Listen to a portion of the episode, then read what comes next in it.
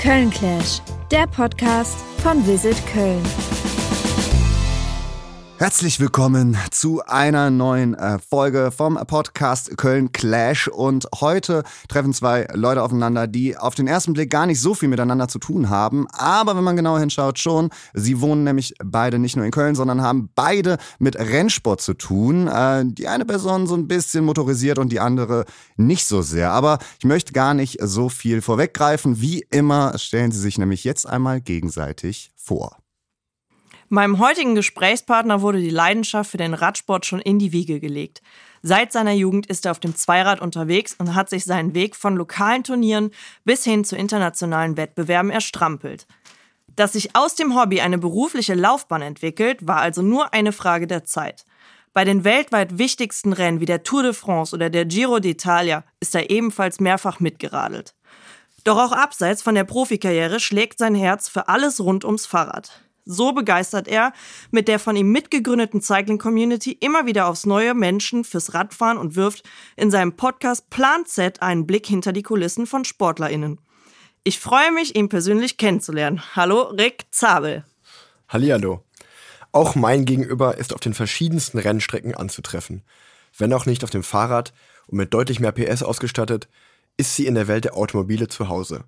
Als gelernte Mediengestalterin in Bild und Ton hat sie sich im Motorsport einen Namen gemacht. Als Moderatorin trifft man sie auf den unterschiedlichsten Strecken, darunter auch das weltberühmte 24-Stunden-Rennen am Nürburgring, der gefährlichsten Rennstrecke der Welt. Wenn sie nicht gerade in einem ihrer Oldtimer durch die City düst oder auf der Startbahn zu tun hat, betreibt sie ein eigenes Startup, das sie 2020 von ihrem Wohnzimmer aus gegründet hat. Ich bin gespannt, gleich mehr über sie herauszufinden. Hier ist Emily Miller. Habt ihr euch da so äh, wiedergefunden in dem, was wir da für euch getextet haben? Das war natürlich nicht frei erfunden gesprochen, das wissen wir alle. Nee, war sehr schön. Ich äh, sehe mich auf jeden Fall wieder. Ich mich auch. Ist ja eine spannende Folge. Autofahrerin tritt, trifft auf Radfahrer. Ich wollte es gerade sagen, eigentlich ist es ja so, dass man da jetzt äh, Köln Clash wirklich das Motto mal ist, weil ähm, nicht nur in Köln, sondern auch in vielen anderen Städten äh, denkt man so, ja, Autofahrerin versus äh, Fahrradfahrer. Das, das schauen wir mal wie sehr äh, da sich heute angeblökt wird, hat bestimmt jeder schon mal erlebt, dass man da auf der Straße die ein oder andere Meinungsverschiedenheit gesehen hat. Dass man so vom Fahrradfahrer so oft das Auto geklopft wird und äh, so weiter. Gerade in Köln, ne? In ja. Köln ist ja wirklich so der Kampf zwischen äh, ich Autos aber, und Fahrrädern. Ich switche mal so die Position. Wenn ich im Auto bin, rege ich mich über die Radfahrer auf und wenn ich auf dem Rad unterwegs bin, rege ich mich über die Autofahrer auf. Ja, aber beides schon mal so beim Vorbeifahren, wenn er zu eng war, schön so auf, auf, auf die Haube geklopft. Schon mal erlebt? Nee, bei mir nicht. Also ich lasse auch tatsächlich viel Platz. Ne? Man muss ja, ich glaube, 1 Meter oder 1,50 Abstand halten. Ja, ist auf, ja, auf manchen Straßen in Köln eher schwierig, aber wird ja auch momentan äh, anständig umgebaut mit den riesengroßen Radwegen. Schauen wir mal, was wird. Also ich, äh, äh, erste und letzte Anekdote von mir zu Fahrrad und Auto. Das Schönste, was ich jemals gesehen habe hier in Köln, war wirklich einer, so ein ganz typisch Kölscher, der hat auf dem Fahrrad sogar noch so den Döner gegessen. Und dann ist einer mit dem Cabrio, aber auch wirklich sehr, sehr, sehr eng an dem vorbei. Ne? Der ist aber jetzt auch nicht super straight gefahren. Äh, und dann hat er dem den Döner einfach so ins Cabrio geschmissen. Oh. Und, hat gesagt, und hat gesagt, willkommen in Ehrenfeld. Guter Move. Also, irgendwie auch verdient, ne? Also, ich, weiß, also ich fand es zumindest lustig. Ist, ist, ja, ja, niemand zu Schaden gekommen, dann ist es eine schöne Anekdote. Ähm, bei Köln Clash machen wir es immer so, dass wir am Anfang so das erste Kölsch, also jetzt nicht in Getränkeform, sondern dass wir das Thema Kölsch jetzt erstmal so ähm, direkt mal starten mit so einem kleinen Fragenhagel, nenne ich es jetzt einfach mal. Und äh, weil du, Emily, starten durftest mit der äh, Begrüßung, fange ich jetzt bei äh, Rick an. Und äh, du wohnst ja seit 2018, ne? so ziemlich genau seit fünf Jahren. Ganz genau, fünf Jahre jetzt. Ganz genau fünf Jahre. Ähm, wohnst du in Köln und da habe ich jetzt da drei Fragen für dich vorbereitet. Einfach schnell beantworten. Was inspiriert dich denn am meisten, wenn du in Köln unterwegs bist?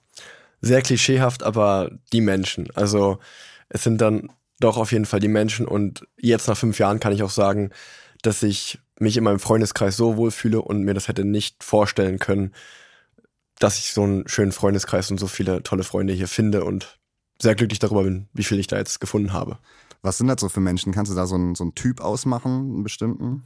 Das Schöne ist eigentlich, dass es keinen bestimmten Typen gibt, sondern aus verschiedensten Branchen kommen die. Also das ist wirklich vom Kölschbarbesitzer über Medienbranche, über Sportler ähm, oder verschiedenste Sportarten und ähm, Sportler und Sportlerinnen natürlich. Und ähm, ja, das äh, ist ein ganz bunter Mix und das macht es eigentlich auch für mich aus. Ja. Okay, jetzt ne, habe ich ja eben schon gesagt, seit fünf Jahren in Köln, aber du warst ja vorher schon äh, sehr viel unterwegs und generell als Rennradprofi ist man sehr viel unterwegs. Was darf man denn, wenn man noch nie hier war, bei einem Besuch in Köln nicht verpassen? Eigentlich da, wo wir gerade sind, ähm, das belgische Viertel. Das ist, äh, wenn mal Freunde von außerhalb kommen, ähm, zieht es uns eigentlich hier hin. Also sowohl einfach mal am Wochenende hier was essen gehen, dann vielleicht nochmal durch die Bars ziehen. Ich finde halt das Schöne an Köln, das spiegelt mich auch sehr wider. Ähm, ich war noch nie der Typ, der sich irgendwie schicke Schuhe oder sowas angezogen hat oder äh, ja, weiß ich nicht, eine Weste und ein Hemd zum Feiern, sondern du kannst hier halt einfach mit einem Hoodie feiern gehen ähm, oder durch die Bars ziehen. Und ähm, das spiegelt Köln für mich sehr wider und das ist eigentlich auch das, was ich den Leuten zeige, dann hier in die Innenstadt, durchs belgische Viertel und Köln ist ja eine Großstadt, aber dann doch irgendwie gar nicht mal so groß und genau das liebe ich daran. Ja, am Ende äh, ist Köln dann doch irgendwie ein Dorf, das sagen zumindest viele. Ne? Und die Stadt lässt dich so, wie du bist, das hat mein Opa immer gesagt. Dann äh, als letzte die nächste und letzte Frage gerochen. In welchem Fädel bist du denn am ehesten äh, anzutreffen? Ist das dann auch das Belgische? Wenn ich wirklich in der Stadt bin, ist es schon das Belgische. Ähm, ich wohne in Junkersdorf, also das ist ja eher am Stadtrand, ähm, was daran liegt, äh, dass ich halt mit dem Rad, äh, mein tägliches Brot ist halt Radfahren und dann bin ich halt mit dem Rad schnell draußen, eigentlich nur ein, zwei Ampeln und dann bin ich ja, im Umland von Köln unterwegs. Ähm, deswegen ist da äh, die Wahl auf Junkersdorf gefallen. Deswegen bin ich, ich bin da auch sehr happy. Aber genau, ich glaube, am häufigsten sieht man mich, äh, sehen mich meine Nachbarn. Das ist in Junkersdorf. ja, müssen wir sowieso gleich nochmal drauf zurückkommen, weil Fahrradfahren und Köln wird jetzt, glaube ich, so automatisch nicht direkt äh, verbunden, gerade wenn es äh, ins richtig berufssportliche geht. Da kannst du auf jeden Fall vielleicht gleich mal eine Tour irgendwie empfehlen für die Leute, die hier mal Fahrrad fahren wollen. Das ist ja eigentlich eine sehr flache Stadt. Emily, wie sieht denn dein perfekter Tag? Du kriegst nicht dieselben Fragen. Wie sieht denn dein perfekter Tag in Köln aus? Oh, mein perfekter Tag in Köln ist eigentlich, ähm, ja, erstmal in Ehrenfeld rausgehen. Ich wohne in Ehrenfeld.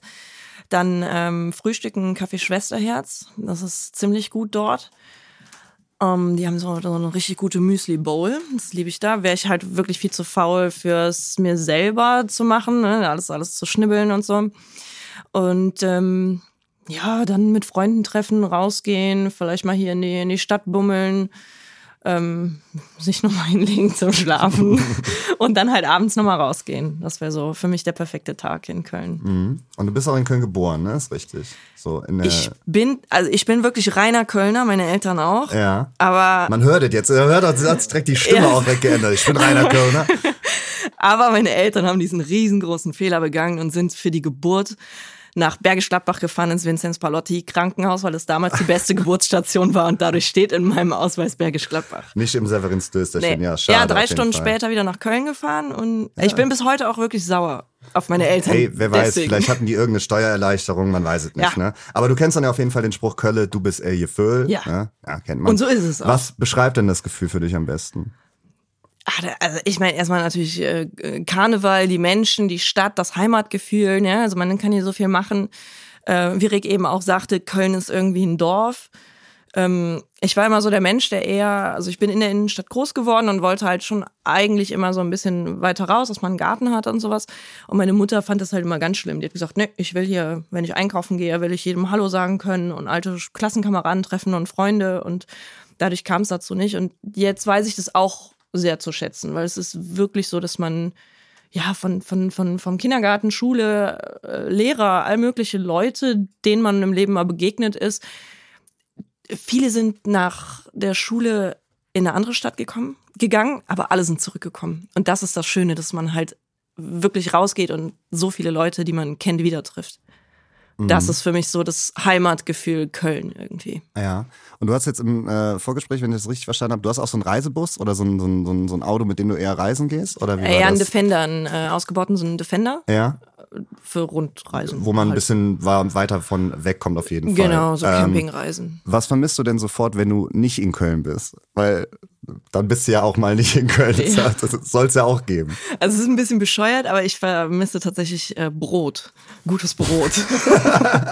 also, wir haben hier auf der Lütticher Straße im belgischen Viertel ähm, den Laden Brot, also mit P. Ähm, also, das ist unfassbar gutes Brot. Okay, krass. Also das, äh, das ist mhm. immer das, was ich vermisse, wenn ich im Ausland bin. Das ist für mich ganz schlimm. Kennst du auch? Kenn ich auch, kann ich auch bestätigen. wenn ich da mal vorbeigehe, nehme ich auch mal eins mit. Muss man zwar, äh, also kostet auch ein bisschen mehr als andere Brote, ja. das muss man dazu auch sagen, aber ähm, das ist auf jeden Fall den Aufpreis wert. Ja, du hast dann auch nicht so ein Luftbrot, ne? So, Ja, so ein richtiges Brot. Aber klar, ne? Die, Also lässt, lässt man Oma- sich halt auch bezahlen. Bei meiner Also- Oma könnte ich da nicht hingehen. Die würde sagen, äh, sag mal, spinnst du? Also ich gebe doch nicht äh, 5, 6 Euro für ein Brot aus, da gehe ich lieber weiter. Also Das backe ich selber noch. Das von der könnte ich das nicht rechtfertigen. Ja gut, aber man muss sich ja auch mal was gönnen können, auf jeden Fall, würde ich sagen. Äh, ihr habt eine große Gemeinsamkeit. Ich habe es eben schon gesagt. Ihr seid beide im Rennsport äh, unterwegs, auf jeden Fall. Rick, du bist Rennradprofi seit 2014 oder seit Ja, genau, aktiv, ja. aktiv seit 2014 auf jeden Fall. Emily, du verdienst deine Brötchen auch mit äh, Rennsport, aber dann eher äh, neben der Strecke beziehungsweise vor und hinter der Kamera. Ihr habt aber beide die Gemeinsamkeit, dass das so ein bisschen von den Eltern in die Wiege gelegt wurde. Ne? Rick, bei dir sowieso, ne? äh, Erik und Detlef Zabel, beides äh, Rennradprofis. Äh, das heißt, du warst sowieso von Kindesalter an der Rennstrecke. Und bei dir, Emily, war das dein Vater, soweit ich weiß, der so ein bisschen die Leidenschaft für Autos dann geweckt hat. Das heißt, wie habt ihr das so erlebt, dass das also dass es irgendwann so der Punkt war, okay, in die Richtung gehe ich auf jeden Fall selber auch. Also normalerweise ist man ja manchmal so ein bisschen rebellisch und will dann nicht das machen, was der Papa macht. Und dann ist es aber doch irgendwie passiert. Wenn ich mal anfangen darf, äh, bei mir war das gar nicht. Also ich habe, bevor ich Rad gefahren bin, also ich habe mit 13 Jahren angefangen, habe ich erstmal drei Jahre Fußball gespielt und ich habe halt so mit der Familie mal Radtouren und so gemacht, aber das war jetzt nicht, dass ich gesagt habe mit acht oder neun, ich will jetzt Radprofi werden. Und ähm, es gab dann so eine Phase, ich habe dann mit dem Fußballspielen aufgehört und äh, habe ja ein Jahr lang nicht wirklich Sport gemacht und habe ein bisschen zugelegt und dann hat meine Mama einfach nur so zu mir gesagt, na, willst du nicht mal irgendwie wie Sport machen, wollen wir mal wieder zum Sportverein? Und ähm, dann habe ich gedacht, komm, habe ein paar verschiedene Dinge ausprobiert und bin dann ganz klassisch, bin dann in Unna groß geworden, in der Nähe von Dortmund, äh, da beim Radverein hingegangen und da bin ich hängen geblieben. Also, und es war jetzt gar nicht wirklich irgendwie, weil meine Eltern mich da gedrängt haben, sondern eher, weil mich die Community oder damals einfach so, weiß ich nicht, ich habe da schnell Freunde gefunden, ich habe mich da wohl gefühlt und das war für mich erstmal viel wichtiger. Und ähm, dann habe ich das ein, zwei Jahre so gemacht und dann hat es mal angefangen, dass ich mal angefangen habe, Rennen zu gewinnen, so in NRW und dann hat mich so ein bisschen der, also der Erfolg hat dann so ein bisschen, das hat mich hungrig gemacht, habe ich gesagt, okay, was geht da noch mehr? Und das war dann so rückwirkend vergleiche ich das mal so mit so einem Videospiel. Also es fing halt wirklich auf lokaler Ebene an, dann war es irgendwann in NRW, dann war es irgendwann deutschlandweit, dann ging es irgendwie mit, mit der Nationalmannschaft international. Und es hat sich angefühlt wie immer so Level für Level für Level. Und ich dachte mir, ja, äh, irgendwie geil, das macht Bock, äh, ich bleib da dran. Und ähm, dann genauso zur richtigen Zeit mit 17, 18 Jahren war dann auch die Chance da, irgendwie Profi zu werden. Und dann habe ich auch gedacht, okay, äh, irgendwie ist das meine Leidenschaft, ich bin da vielleicht für geboren, lass, lass das machen, lass das verfolgen. Wie hast du das denn gemacht? Wenn, also es war ja dann in der Schulzeit, Genau. äh, gerade wenn es dann international geht. Sind die Rennen nur am Wochenende oder? Ähm, ja, im Nachwuchsbereich sind die meisten am Wochenende, aber ich bin ähm, mit 14 Jahren, meine ich, ähm, auf ein Sportinternat gewechselt nach Erfurt, also über 300 Kilometer entfernt vom, von zu Hause, ähm, weil das war eben dieser Schritt, wo ich gesagt habe, ähm, ich bin vielleicht gar nicht so schlecht, vielleicht habe ich ja ein bisschen Talent, ich will das mal verfolgen. Und da war mir aber klar, umso besser ich im Sport geworden bin, umso schlechter wurde ich in der Schule. Und ähm, dann wusste ich halt, ähm, irgendwie gibt es in, also so ganz blöd gesagt, aber in Westdeutschland gibt es das irgendwie nicht. Also in Kaiserslautern gibt es so eine Sportschule für Radsport ähm, oder so Sportinternate. Ähm, und sonst so für, im, im Radsport es das wirklich nur in Dresden, Berlin, Leipzig, äh, Cottbus, also alles halt in Ostdeutschland und, und eben Erfurt. Und ähm, Erfurt und Kaiserslautern war so dieselbe Distanz, 300 Kilometer, aber Erfurt war besser mit dem Zug zu erreichen. Und dann habe ich mich damals für Erfurt entschieden und ähm, war dann halt von, also war dann so fünf, fünf Jahre auf dem Sportinternat und habe da das kombiniert und da wurde halt dann der, also mein, mein Schulunterricht wurde dem Sport angepasst. Ich hatte da drei Tage die Woche lang Schule und dafür aber zwei Tage auch extrem kurz. Da hatte ich schon um 10.30 Uhr, 11 Uhr Schule vorbei und konnte halt dann da an den Tagen lang trainieren und am Wochenende war dann Wettkampf und da hatte man auch so eine Trainingsgruppe das erste Mal, einen Trainer und es hat so professionelle Strukturen angenommen. Ja. Wie war das bei dir? Also im Endeffekt war es ja dann auch durch deinen Dad und wo war dann so der Punkt, okay, alles klar, äh, ich will das beruflich irgendwie auch machen, weil das war ja schon eher, ist ja dann schon so bei euch beiden gewesen, dass es vom Hobby zum Beruf wurde irgendwie. Ja, absolut. Also mein Papa, der mag halt schnelle Autos. Ich hatte immer so eher ein Fable für äh, langsame Autos, also Oldtimer. Ähm, und mein Papa ist selber aus der Medienbranche, der ist Kameramann.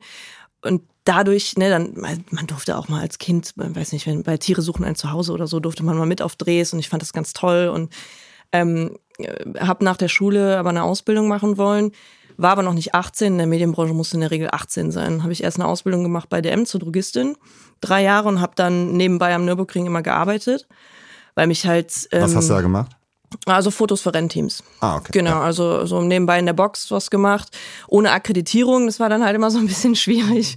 Und ähm, dadurch kam ich dann aber rein, weil ich dann äh, quasi erwischt wurde, dass ich ohne Akkreditierung da arbeite. Und dann wurde gesagt, ja, okay, aber willst du hier nicht wirklich richtig arbeiten? Und ich gesagt, ah, ich bin noch in der Lehre. Und dann äh, bin ich wirklich von Ausbildung, also habe die eine Ausbildung ähm, beendet und bin dann direkt in die nächste Ausbildung gerutscht und habe dann halt Mediengestalter Bild und Ton gelernt. Genau das, was ich auch eigentlich immer machen wollte. Und ähm, für mich war es halt perfekt, weil ich dann hier in der Kölner Firma in der Motorsportabteilung eingeteilt worden bin. Und das war halt ein Traum, ne? Motorsport kombiniert mit dem Ausbildungsberuf, den man erlernen möchte. Und ja, so, so kam das dann. Viel dann an der Heimatstrecke Nürburgring gewesen. Ja, das war schon, schon super.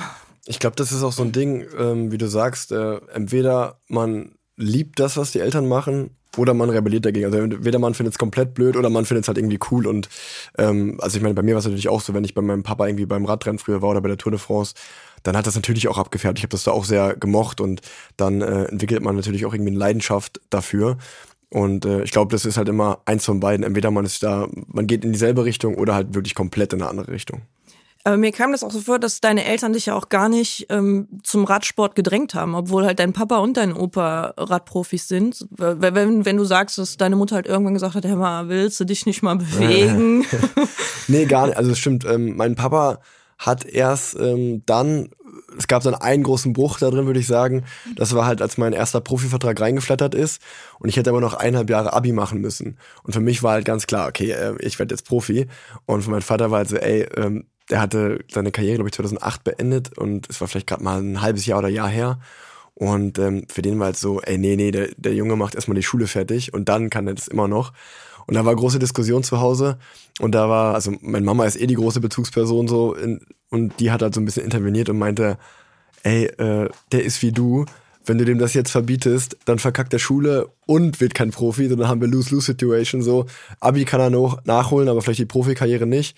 Und ähm, ja, ich bin dann, ich meine, gut, ich bin jetzt immer noch Profi, so 13, 14 Jahre später, von daher würde ich sagen, es war die richtige Entscheidung, aber ähm, ja, ja, Soll auch kein nutzen. Vorbild sein, dass das irgendjemand nachmacht. ja, aber doch Chancen nutzen. Ne? Das ja. ist, also mein Papa hat immer gesagt, probier alles aus, selbst wenn du scheiterst, hast du daraus ja, gelernt. Ja, ne, das ist immer. Aber genau, und dann wollte ich aber sagen, ab dem Moment, wo ich mich dann entschieden habe, das professionell zu machen, ab dem hat sich auch der Wind komplett geändert. Also wenn er dann irgendwie gesehen hat, dass ich mal mit Freunden feiern gehe oder was auch immer, dann war der auf einmal sehr hart und meinte, ey, wenn du jetzt dich dafür entschieden hast, das durchzuziehen, dann lebe aber auch dafür. Und ähm, vorher, wie gesagt, da war das auch so, ey, ich lass den mal laufen, ich äh, kann er machen. Aber ab dem Moment, wo ich gesagt habe, ja, ich bin jetzt Profi oder ich will auch noch irgendwie von der dritten Liga irgendwie in die erste Liga kommen, da war dann halt auch schon so, okay, äh, jetzt setze ich mal auf den Hosenboden und jetzt leg aber noch mal eine Schippe drauf. Und da war dann auch, äh, also jetzt verstehen wir uns wieder sehr gut, aber gerade so zwischen 19 und 22 gab es da auch mal den einen oder anderen größeren Streit, wo man irgendwie über wie man trainiert und äh, so Sachen halt einfach und Disziplin, wo man sehr große Dispute auch hatte. Ja, und dann Papa, ne, die wissen dann alles besser. Das so ist dann ja aus. auch immer so ja. der Klassiker. Aber durftest du dann also gar nicht feiern gehen, so richtig? Mit, also mit so richtig Alkohol trinken und. Ja, doch. Also jetzt nicht äh, jedes Wochenende, das nicht. Also ich glaube, wenn, wenn ich meine Jugend vergleiche mit äh, anderen Freunden, mit denen ich mal so rede, dann habe ich schon einiges verpasst, so ist nicht. Äh, da braucht man auch nichts schönreden. Aber natürlich gibt's jetzt, äh, so eine Saison ist ja nicht ein ganzes Jahr lang. Also die ist dann ein paar Monate und in der Zeit, wo keine Saison ist, ähm, da treibt man es dann manchmal auch umso wilder. Gerade wenn man irgendwie weiß, dass man am nächsten Tag kein Training hat, dann nutzt man das auch aus. Wie ist es denn bei euch beiden? Also ihr habt jetzt äh, vielleicht mit der anderen äh, Rennsportart noch gar nicht so viele Berührungspunkte. Ähm, Ihr könnt ja einfach mal so sagen, was fasziniert euch denn so generell an Thema Rennsport und habt ihr schon mal in die andere Ecke von dem jeweils anderen so ein bisschen reingeschnuppert? Also Emily, hast du, hast du die Tour de France, ne, ist ja so ein bisschen das berühmteste Beispiel, sage ich mal, mal geguckt. Äh, und bei dir genau dieselbe Frage. Du hast ja eben schon gesagt, du switchst gerne zwischen Auto und Fahrrad, zumindest im Privaten. ähm, ja, also ich, ich, ich fange mal so, meine Frau ist riesen Formel 1-Fan, von daher ähm, war deswegen Formel 1 läuft schon des Öfteren mal bei uns und das wird äh, auch heiß verfolgt. Äh, ich bin, ich bin äh, Fan dann geworden, auch durch Drive to Survive, so wie jeder gefühlt. Ähm, und ähm, da ist ja jetzt auch relativ spannend, dass dieselbe Produktionsfirma, die das macht, macht ja auch bei Netflix die Tour de France-Doku, die es ja diesem Jahr das erste Mal gibt. Also da gibt es auch so ein paar Überschneidungen, würde ich sagen. Ähm, am Nürburgring weiß ich nur, dass auch ab und an mal gibt's da ähm, sozusagen autofreie Tage, dass man mit dem Rad drauf fahren kann. Das bekomme ich dann eher mit, weil so meine Freunde und Freundinnen, die dann da mal die, die Autostrecke äh, ausnutzen, um da mit dem Rad zu fahren. Aber ich selber habe noch nie in einem Rennwagen gesessen oder bin mal irgendwie als Beifahrer mitgefahren. Ähm, also so wirklich, äh, oder auch geschweige denn mal irgendwie zugeguckt, das, das ist noch nicht vorgekommen. Nee, also ich bin da kompletter Rookie. Ja, aber wir haben am Nürburgring ja äh, Rad am Ring. Ja, Kennst genau. du das? Ja, das, das ist ich, ja, halt, klar, ja, genau. ich glaube, es ist sogar, ist das ein 24-Stunden-Rennen? Ja, genau, Staffellaufmäßig, ne? Das ist, das ist der Oberhammer. Das ist richtig cool. Und das ist halt heftig, ne? Also die, die Strecke ist, das sind ja, was sind das, 20 Kilometer, 21 Kilometer? Richtig Höhenmeter. 20,8. Steht hier nicht auf der Karte, Ja, das ich nicht. 20,823 ist eine Schande, dass ich es nicht weiß. aber irgendwie sowas. Und ähm, da sind ja extreme Höhenunterschiede, ne? Und wenn du dann Bergwerk mit dem Fahrrad hochfährst, dann merkst du plötzlich erstmal, boah, ey, das ist hier richtig, richtig steil, ne? Und dieses äh, Rad am Rennen, äh, Rad am Ring-Event, das, äh, das ist schon echt der Oberhammer. Das ist ganz cool. Das ist immer, immer sehenswert. Und äh, ehrlich gesagt bin ich nur damit mit dem Fahrrad in Berührung gekommen. Also ein paar Freunde fahren auch Rennrad, ähm, aber halt hobbymäßig. Tour de France habe ich ehrlich gesagt noch nie geguckt. Ich krieg's natürlich immer mit, ne? Man kriegt dann auch immer bei Instagram die Videos ausgespielt, wo dann halt die Unfälle passieren oder ja genau oder wo sich ein Zuschauer irgendwie total blöd Ja. benimmt, ne? Eine Fahne schwenkt Ja, und der ja. Radfahrer stürzt da durch und ne, dann kriegst du immer so Sachen mit irgendwie äh, das, das Fahrrad ist zu klein oder pa äh, Pedalerie passt nicht oder irgendwas, dann schmeißen die das Fahrrad weg und das nächste kommt und so. Also so diese diese Videos kenne ich halt, weil die halt zu der Zeit der Tour de France immer wirklich Ja. sehr amüsant sind Ja. und viel ausgespielt werden. Ja, ich glaube, da kriegt man wirklich so ein bisschen äh, auch irgendwie in die Wiege gelegt, wenn ich jetzt dran denke, dass mein, mein, mein Opa Riesenfahrradfahrer zum Beispiel war, der ist immer die Tour de France auf dem Home-Trainer quasi mit so gefahren, solange sie halt irgendwie so ging. So natürlich dann ohne Steigung und so weiter, ist natürlich klar. Ja. Aber das war dann so, glaube ich, ganz normal für den dann. Ähm, das heißt so, also privat, äh, Fahrrad und Auto ist beides, äh, aber du, Emily, eher, eher mit dem Auto unterwegs Ja. und du fährst wahrscheinlich überall mit dem Fahrrad, Hendrik. Würde man denken, äh, ist aber nicht so. Also Nee. dadurch, dass ich natürlich Nur wenn ich dafür bezahlt werde. ich mache das beruflich. Er ist am äh, Hafer, ne? Nein, also, ist nein, was ich- dran. Ja, stimmt schon. Also ich heute zur Aufnahme bin ich auch mit dem Auto gekommen, was aber auch einfach liegt. Klar, erstens ist Junkersdorf jetzt nicht wirklich in der Stadt, das ist ja dann schon in 10, 15 Minuten und ähm, klar könnte ich auch mit der Bahn fahren oder mit dem Uber oder so, aber ähm, ja, es ist immer so, dass ich dann auch öfters mit dem Auto unterwegs bin, was auch einfach daran liegt, wenn du natürlich jeden Tag auf dem Rad trainierst äh, oder fast jeden Tag und dann irgendwie deine drei, vier, fünf Stunden Training auf dem Rad hast und dann duschst du und dann bist du fertig, dann ist an den seltensten Tagen, dass ich mir doch denke, ja komm, jetzt schwinge ich mir auch noch aufs Stadtrad und fahre noch nochmal die sechs Kilometer rein und raus. Ja, true. Das ist Ähm, verständlich. Ähm, dann, dann bin ich halt auch einfach mal froh, äh, froh zu sitzen. Aber ich glaube, ähm, also zum Beispiel, als ich gelesen habe, hier gerade auf der Karte Oldtimer, da habe ich mich schon abgeholt gefühlt, weil ich habe mir jetzt, oder wir, sagen wir mal, meine Frau Leo und ich, wir sind jetzt beide 30 geworden dieses Jahr. Und da haben wir gesagt, okay, wir wollen uns irgendwie selber was gönnen und ähm, wollten uns einen Oldtimer oder ein Auto holen, was genauso alt ist wie wir. Ist dann sogar noch ein Tick älter geworden und es ist ein Mercedes SL 500 geworden. Nee, äh, 5, 5, guck mal, ich bin überhaupt kein Autofreak, 560er. äh, also so dieser Coupé, so ein, so ein Klassiker ähm, und der aus dem 89er Jahrgang, also ein bisschen älter als wir. Aber ja, ich habe jetzt auch einen Oldtimer, bin den aber erst zwei, dreimal gefahren. Also jetzt steht er wieder in der Garage, jetzt habe ich das Dach wieder drauf gemacht, winterfest. Ähm, aber das kann ich schon verstehen. Das ist äh, eine schöne Leidenschaft. Ja, das ist, das ist der, der Hammer. Also ich meine, ich, ich, ein Oldtimer-Kennzeichen kriegt man, glaube ich, auch wenn das Auto 30 Jahre alt Genau, ist. ich ne? habe ein H-Kennzeichen. Genau, so das ist das Mindeste, was man erfüllen muss und einen guten Ja. äh, muss so ein Schuss sein. Aber ich finde auch, das ist einfach ein, ein Gefühl. Also meine Autos sind von äh, drei und äh, ja eine Käfer ist von 83. Der fährt aber nicht mehr. Der Seat ist von 71 und der andere Käfer von 59. Also Wow. so von 1960 rum. Der ist ja, das ist ähm, der ist älter als meine Eltern. Das ist ganz lustig. Der hat halt noch so schöne Winker an der Seite und so. Das ist halt äh, so ein Schmuckstück. Und das macht, das macht halt richtig Spaß, da drin zu sitzen und ähm, eine kleine Tour zu machen. Ne? Ich habe dann auch, also ich habe ein Auto in der Eifel, ein Auto hier in Köln und ähm, wir machen immer so Eisfahrten. Also wir setzen uns ins Auto in den Oldtimer und fahren zur Eisdiele. Das ist dann immer entweder äh, Il Gelato in der Südstadt, weil die haben richtig gutes selbstgemachtes Eis, oder ähm, hier auf der Aachener Straße Schmitz Eis. Und ähm, dafür ist dann halt so ein Oldtimer toll, ne? So im Sommer Mega. schönes Wetter und denkst so, ach komm, jetzt machen wir eine kleine Tour und hat dann auch so ein Ziel mit den Eisdielen und es ist, ist das ist auch ein Gefühl, ne? Ja, ja, wobei man jetzt da wahrscheinlich von, von, von außen irgendwie nicht direkt an Köln denkt, wenn man irgendwie denkt, so, ey, eine Stadt, in der man sehr gut Auto fahren oder in der man sehr gut Fahrrad fahren kann. So ehrlich muss man ja dann auch sein, ne? Ähm, weiß ich nicht, ihr seid trotzdem hier und wohnt hier. Kriegt ihr das irgendwie mit, dass da vielleicht auch diesen, dieses, diesen Brassel zwischen Auto- und Fahrradfahrer hier gibt? Oder geht es eigentlich? Weil, ne, ich meine, Köln ist relativ flach, muss man auch sagen. Ist vielleicht dann auch zu wenig Herausforderung. Kannst du ja mal erzählen. Nö, es geht ja nicht. Es kommt ja darauf an, wo man hinfährt. Also das Bergische Land ist ja alles andere als flach. Da ist ja schon sehr hügelig. Und ähm, dadurch, dass ich halt im Westen von Köln wohne, fahre ich meistens in die Eifel. Das sind dann natürlich die ersten 40 Kilometer sind flach bis Düren oder so. Und dann, wenn man da äh, dann Niedeggen und äh, da in die Eifel fährt und ich meine, an schönen Sommertagen, wenn man wirklich auch eine lange Tour macht, dann kommt man mit dem Rennrad auch hinten bis Monschau oder auch mal nach Belgien fährt man rein und dann wieder zurück. Ähm, und ähm, ja, da hat man eigentlich keinen Stress mit den Autofahrern. Natürlich in der Stadt ist es was anderes, aber zum Beispiel dieses bekannteste Beispiel Fendower Straße und so, da bin ich, glaube ich, in den fünf Jahren, die ich in Köln wohne, halt noch vielleicht zweimal mit dem Fahrrad lang gefahren so. Und, dein ähm, Glück, dein ja. Glück. ja, und, und also wenn ich mit dem Fahrrad in die Stadt fahre, dann fahre ich halt wirklich ganz normal die Aachener runter. Und da muss ich halt sagen, da ist der Radweg ganz gut ausgebaut oder da kann, das, kann, das komplette Stück kannst du ja auch eigentlich durch den Stadtwald fahren. Ähm, also ich kann damit nicht so relaten, aber es liegt halt wahrscheinlich auch einfach an dem Ort, wo ich in Köln wohne, dass es da halt entspannt ist. Ja, okay, also das heißt, dein Tipp wäre so, wenn Leute da mal eine Fahrradtour machen wollen, ja, fahrt ins Bergische Land. Einfach so ein bisschen. Ja, entweder genau, also es kommt darauf an, wo du wohnst. Also wenn du jetzt äh, rechtsrheinisch wohnst, also so Deutz, Mülheim und so, dann würde ich schon ins Bergische natürlich erfahren.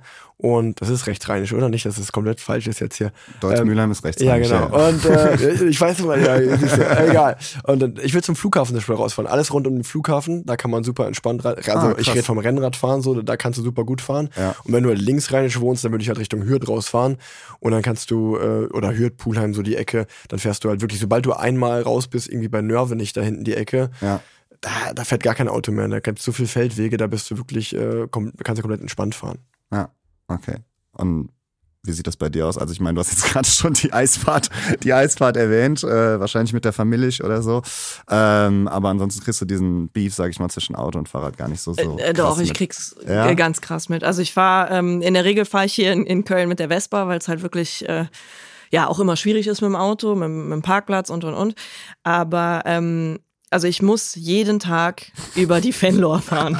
Und das ist ein Albtraum. Das ist Ja, du kannst nicht alles haben. Du kannst nicht in Ehrenfeld mit den tollen Cafés wohnen und dann aber äh, ne, dann auch Ja, noch ja. perfekt, perfekte Fahrt haben. Das geht natürlich. Ja, und, und man sagt ja auch immer, ne, das ist so die, die äh, Kölner Tour de France. Weil es ist wirklich an der Moschee, schaltet die Ampel auf grün und es fahren halt alle Fahrradfahrer los und die einen mit Helm, die anderen ohne und da gibt's ein Battle und dann kommen die Autos noch dazu.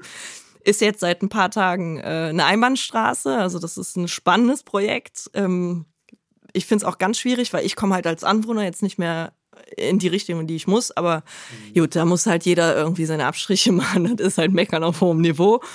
Aber äh, Dafür hast du einen Stellplatz. ja, Ne? ja. Aber der steht auch manchmal voll, ne? Muss ich auch Kölner noch mal suchen. Verkehrspolitik. Ist das so? Ja, gut. Das Ja, ist natürlich das ist- problematisch. Du wohnst aber auch in der engsten Straße, also, also das ist aber wirklich. Ja, also, und deswegen die Vespa, ne? Weil Ja, das ja. ist halt, du, man hat da abends keinen Bock, äh, irgendwie da noch lang Aber zu... ich muss noch mal einen Callback machen zu, zum Oldtimer, weil ich da. Ne, also erstmal habe ich eine Frage und dann auch noch eine Anekdote, die ich direkt hinten dranhängen kann. Weil ich habe zum Beispiel mit Freunden, die hab ich, da habe ich diese, genau diese Anekdote erzählt. Und die wohnen in Hamburg. Und in Hamburg gibt es anscheinend mehrere Zentren, wo man halt so sein Auto anmelden kann, ummelden kann, alles das. Und in Köln gibt es ja nur eins. Oder liege ich da? Also da gibt's das ja, Straßenverkehrsamt. ja, das? Straßenverkehrsamt. Ja. Das ist ja nur da hinten in Ports oder wo das ist. Ja. Und Thema. Da kommt man erstmal, muss man erstmal hinkommen. Ja, vor Dingen aus Junkersdorf, vor Dingen aus Junkersdorf, wo ich herkomme. Da muss er erstmal da hinkommen. Und dann haben wir halt diesen Oldtimer bekommen, sind wir das erste Mal dahin gefahren. Da hieß es, ah, es hat ja amerikanische Papiere, sie brauchen jetzt mal deutsche. Den nächsten Termin gab es irgendwie dann so Anfang Oktober. Da war ich so, ja gut, dann ist der Sommer vorbei, dann brauche ich keinen Oldtimer mehr, kein Cabrio. Dann zum Glück meine Mama reingekommen, meinte, ey, ich mache das in Unna, da geht's viel schneller. Sie das, äh, also die Papiere umgewandelt auf deutsche Papiere Kennzeichen bekommen, H-Kennzeichen, dann ist es auf unangemeldet. Alles klar. Wir Sieht da, auch schon nicht so schön aus auf dem Kennzeichen, so oder? sieht's nämlich aus. Also, Dann wir, wir die Kennzeichen, wir so, alles klar, danke dafür. Jetzt können wir uns diesen Termin für Papiere umwandeln, sparen. Jetzt müssen wir es nur noch ummelden. Sind das erste Mal hingefahren, hatten alles dabei. Wir das Auto dachten, wir umgemeldet, alles schon fertig. Der letzte Move, ja, wir brauchen noch die alten Kennzeichen. Ich so, ah ja, die sind noch am Auto und das steht in der Garage. Ah ja, gut, dann können wir das nicht machen. Also wieder zurückgefahren, ohne es umzumelden.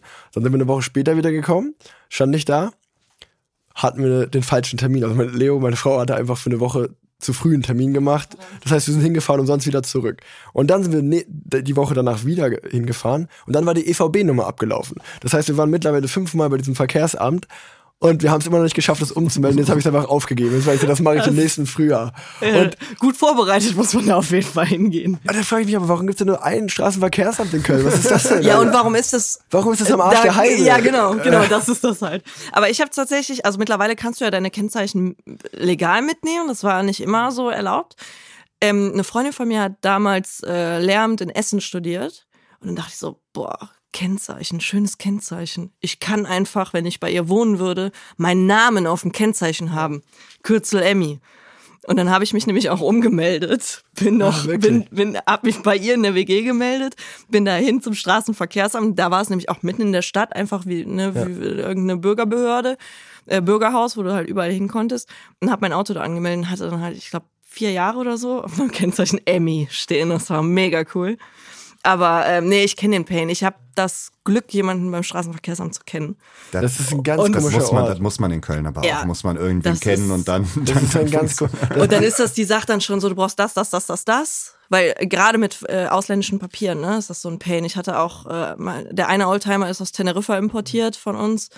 Und ähm, das ist schlimm mit Aber äh, das ist doch schon, wenn du da ankommst. Papieren. Das ist so ein gottloser Ort. Also das, der, gibt mir, der gibt mir so ganz komische Vibes, wenn ich da schon ankomme. gibt's nichts, außer den Da ich Meckes gegenüber. Alter, Alter, naja, egal. Ähm, aber mit dem, mit dem Namen im Kennzeichen, das gibt's ja in vielen anderen Ländern auch. Zum Beispiel, ich kenne viele belgische Radprofis. Da muss, in Belgien musst du immer nur Aufpreis zahlen, dann kannst du da was auch immer ranschreiben lassen, was du willst. Echt, boah, das wäre mein Traum. Die haben, die, die haben alle ihre Spitznamen, also so, so wie Fußball. Also man, man muss auch sagen, in Belgien ist so Radsport so wie Fußball hier. Ja. Und deswegen haben die dann halt, also wie die Superstars, alle ihre so Spitznamen auf ihren Autos stehen. Und denke ich mir auch immer so, ja, zum Glück gibt's das in Deutschland nicht. Nee, Das wird find ich super, jeder- find ich das Wird, super. das wird jeder machen, ey.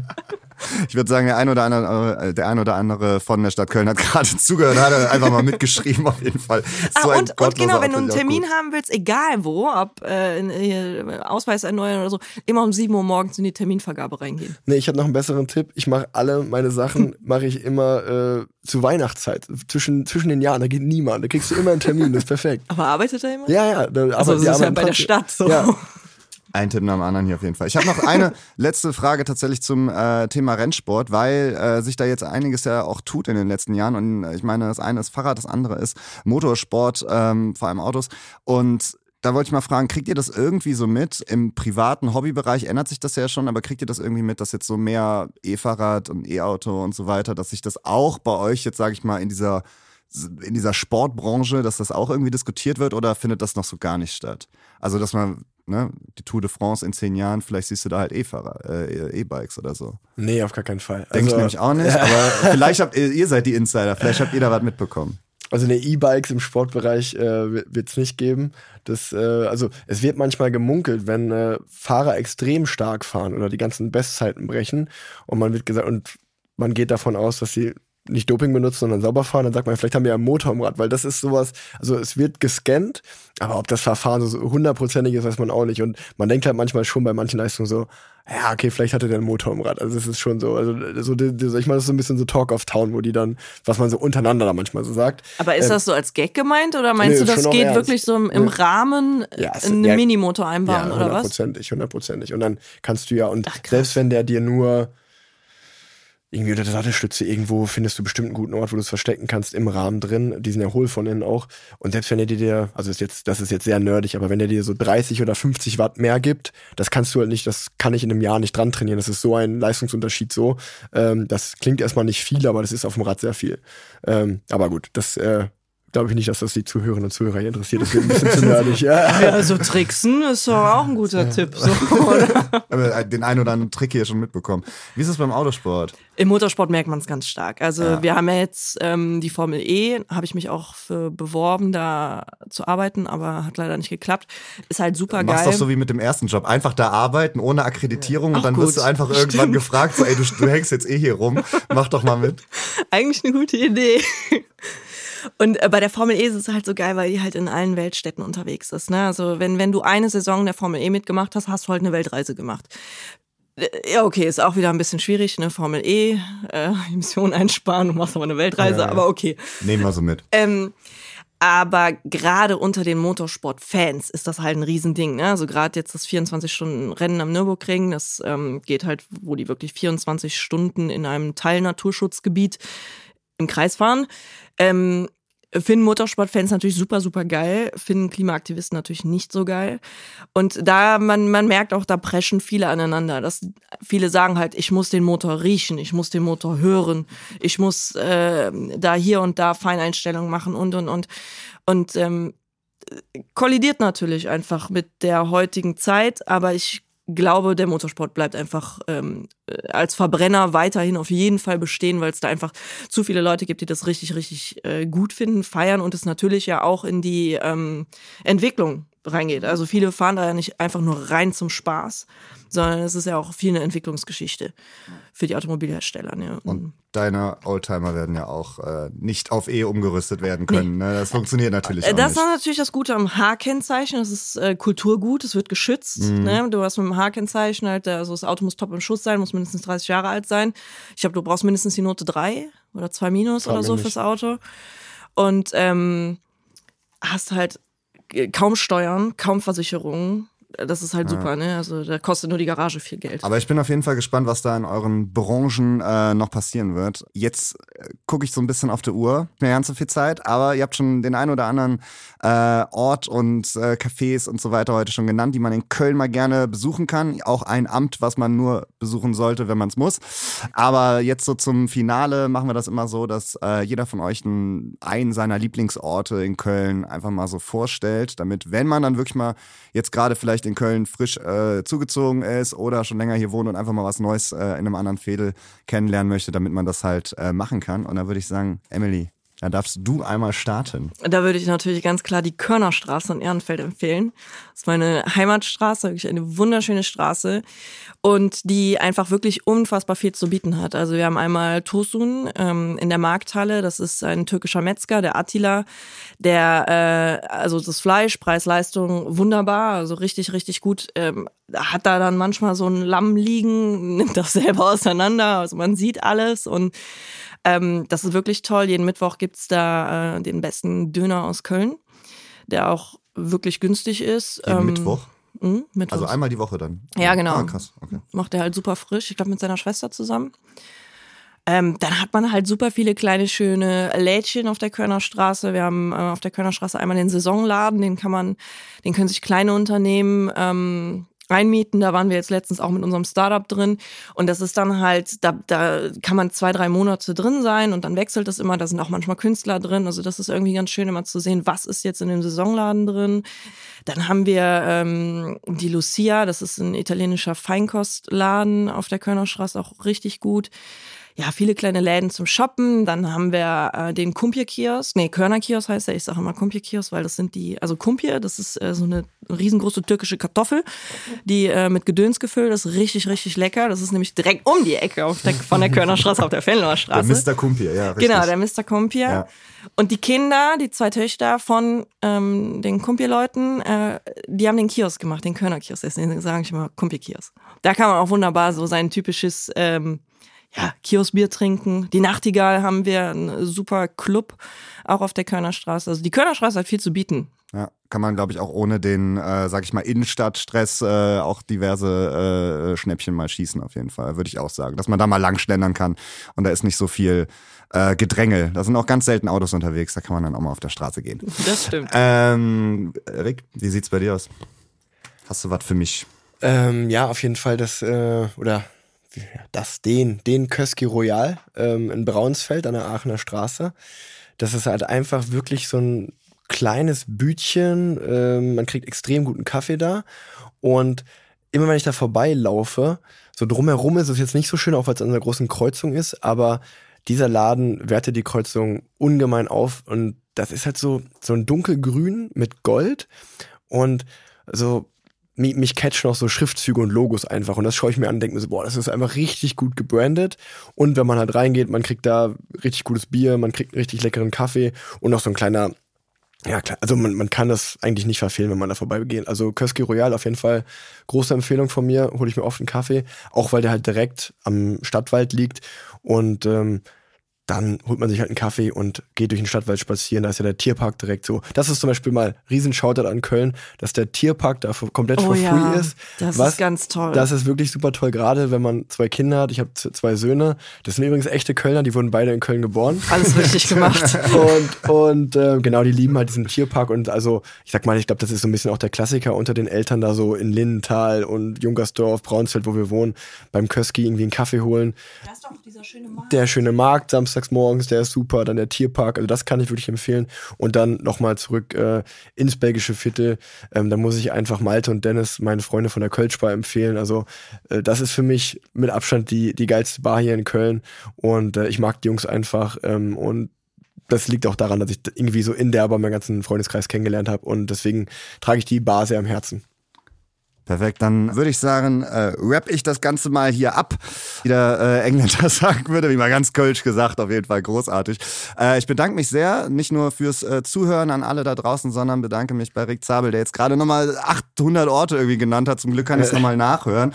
Ähm, wünsche noch ganz, ganz, ganz, ganz, ganz viel Erfolg äh, mit der Rennradkarriere und vor allem Dankeschön. mit der Community. Ähm, ist das eigentlich so, dass das Rohr ausgesprochen wird oder ist das dann so eher so wie so ein Gebrüll? Wie wird das Nee, ausgesprochen? ist jetzt schon, also ich spreche mal. R-O-O-A-R würde ich Rohr Genau, so aussprechen. Roar kann man sagen. Ich, ich spreche es mal War aus, dann werde ich mal so ein bisschen damit aufgezogen, weil ich halt das erste, ich kann halt nicht so W und TH, so, das sind nicht so meine Kann Stärken im, im Englisch. Ähm, aber genau, es ist das Brüllen des Löwens, es äh, ist die War Cycling Community. Und wenn man irgendwie Bock auf Radfahren hat ähm, oder da mal reinschuppern will, ähm, ich glaube, das ist dann der Ort in Köln, wo man mal vorbeischauen sollte. Ja, und ich glaube, da ist so eine Anlaufstelle zu haben, ist da auf jeden Fall nicht verkehrt, gerade in Köln, wo man am Anfang vielleicht ein bisschen verwirrt ist als äh, Fahrradfahrerin oder Fahrradfahrer. Emily Miller, vielen, vielen Dank, dass du dabei warst. Äh, ich habe ein bisschen was über Motorsport, mit, der- wo ich noch gar nichts mit zu tun hatte, um ehrlich zu sein, äh, gelernt. Wünsche dir auch ganz, ganz, ganz viel Erfolg vor und hinter der Kamera. Beim Nürburgring äh, eventuell, ähm, da gibt's ja manchmal dann auch so, so äh, hast du ja schon erzählt, so Special Events. Vielleicht schaue ich da mal vorbei und sehe dich und dann winke ich mal zu. Äh, Wünsche dir ganz viel Erfolg. Danke euch beiden für die schöne, gute, eine gute halbe Stunde äh, und würde sagen, ähm, wir alle hören uns bei der nächsten Folge Köln Clash. Dankeschön, tschüss. Tschüss.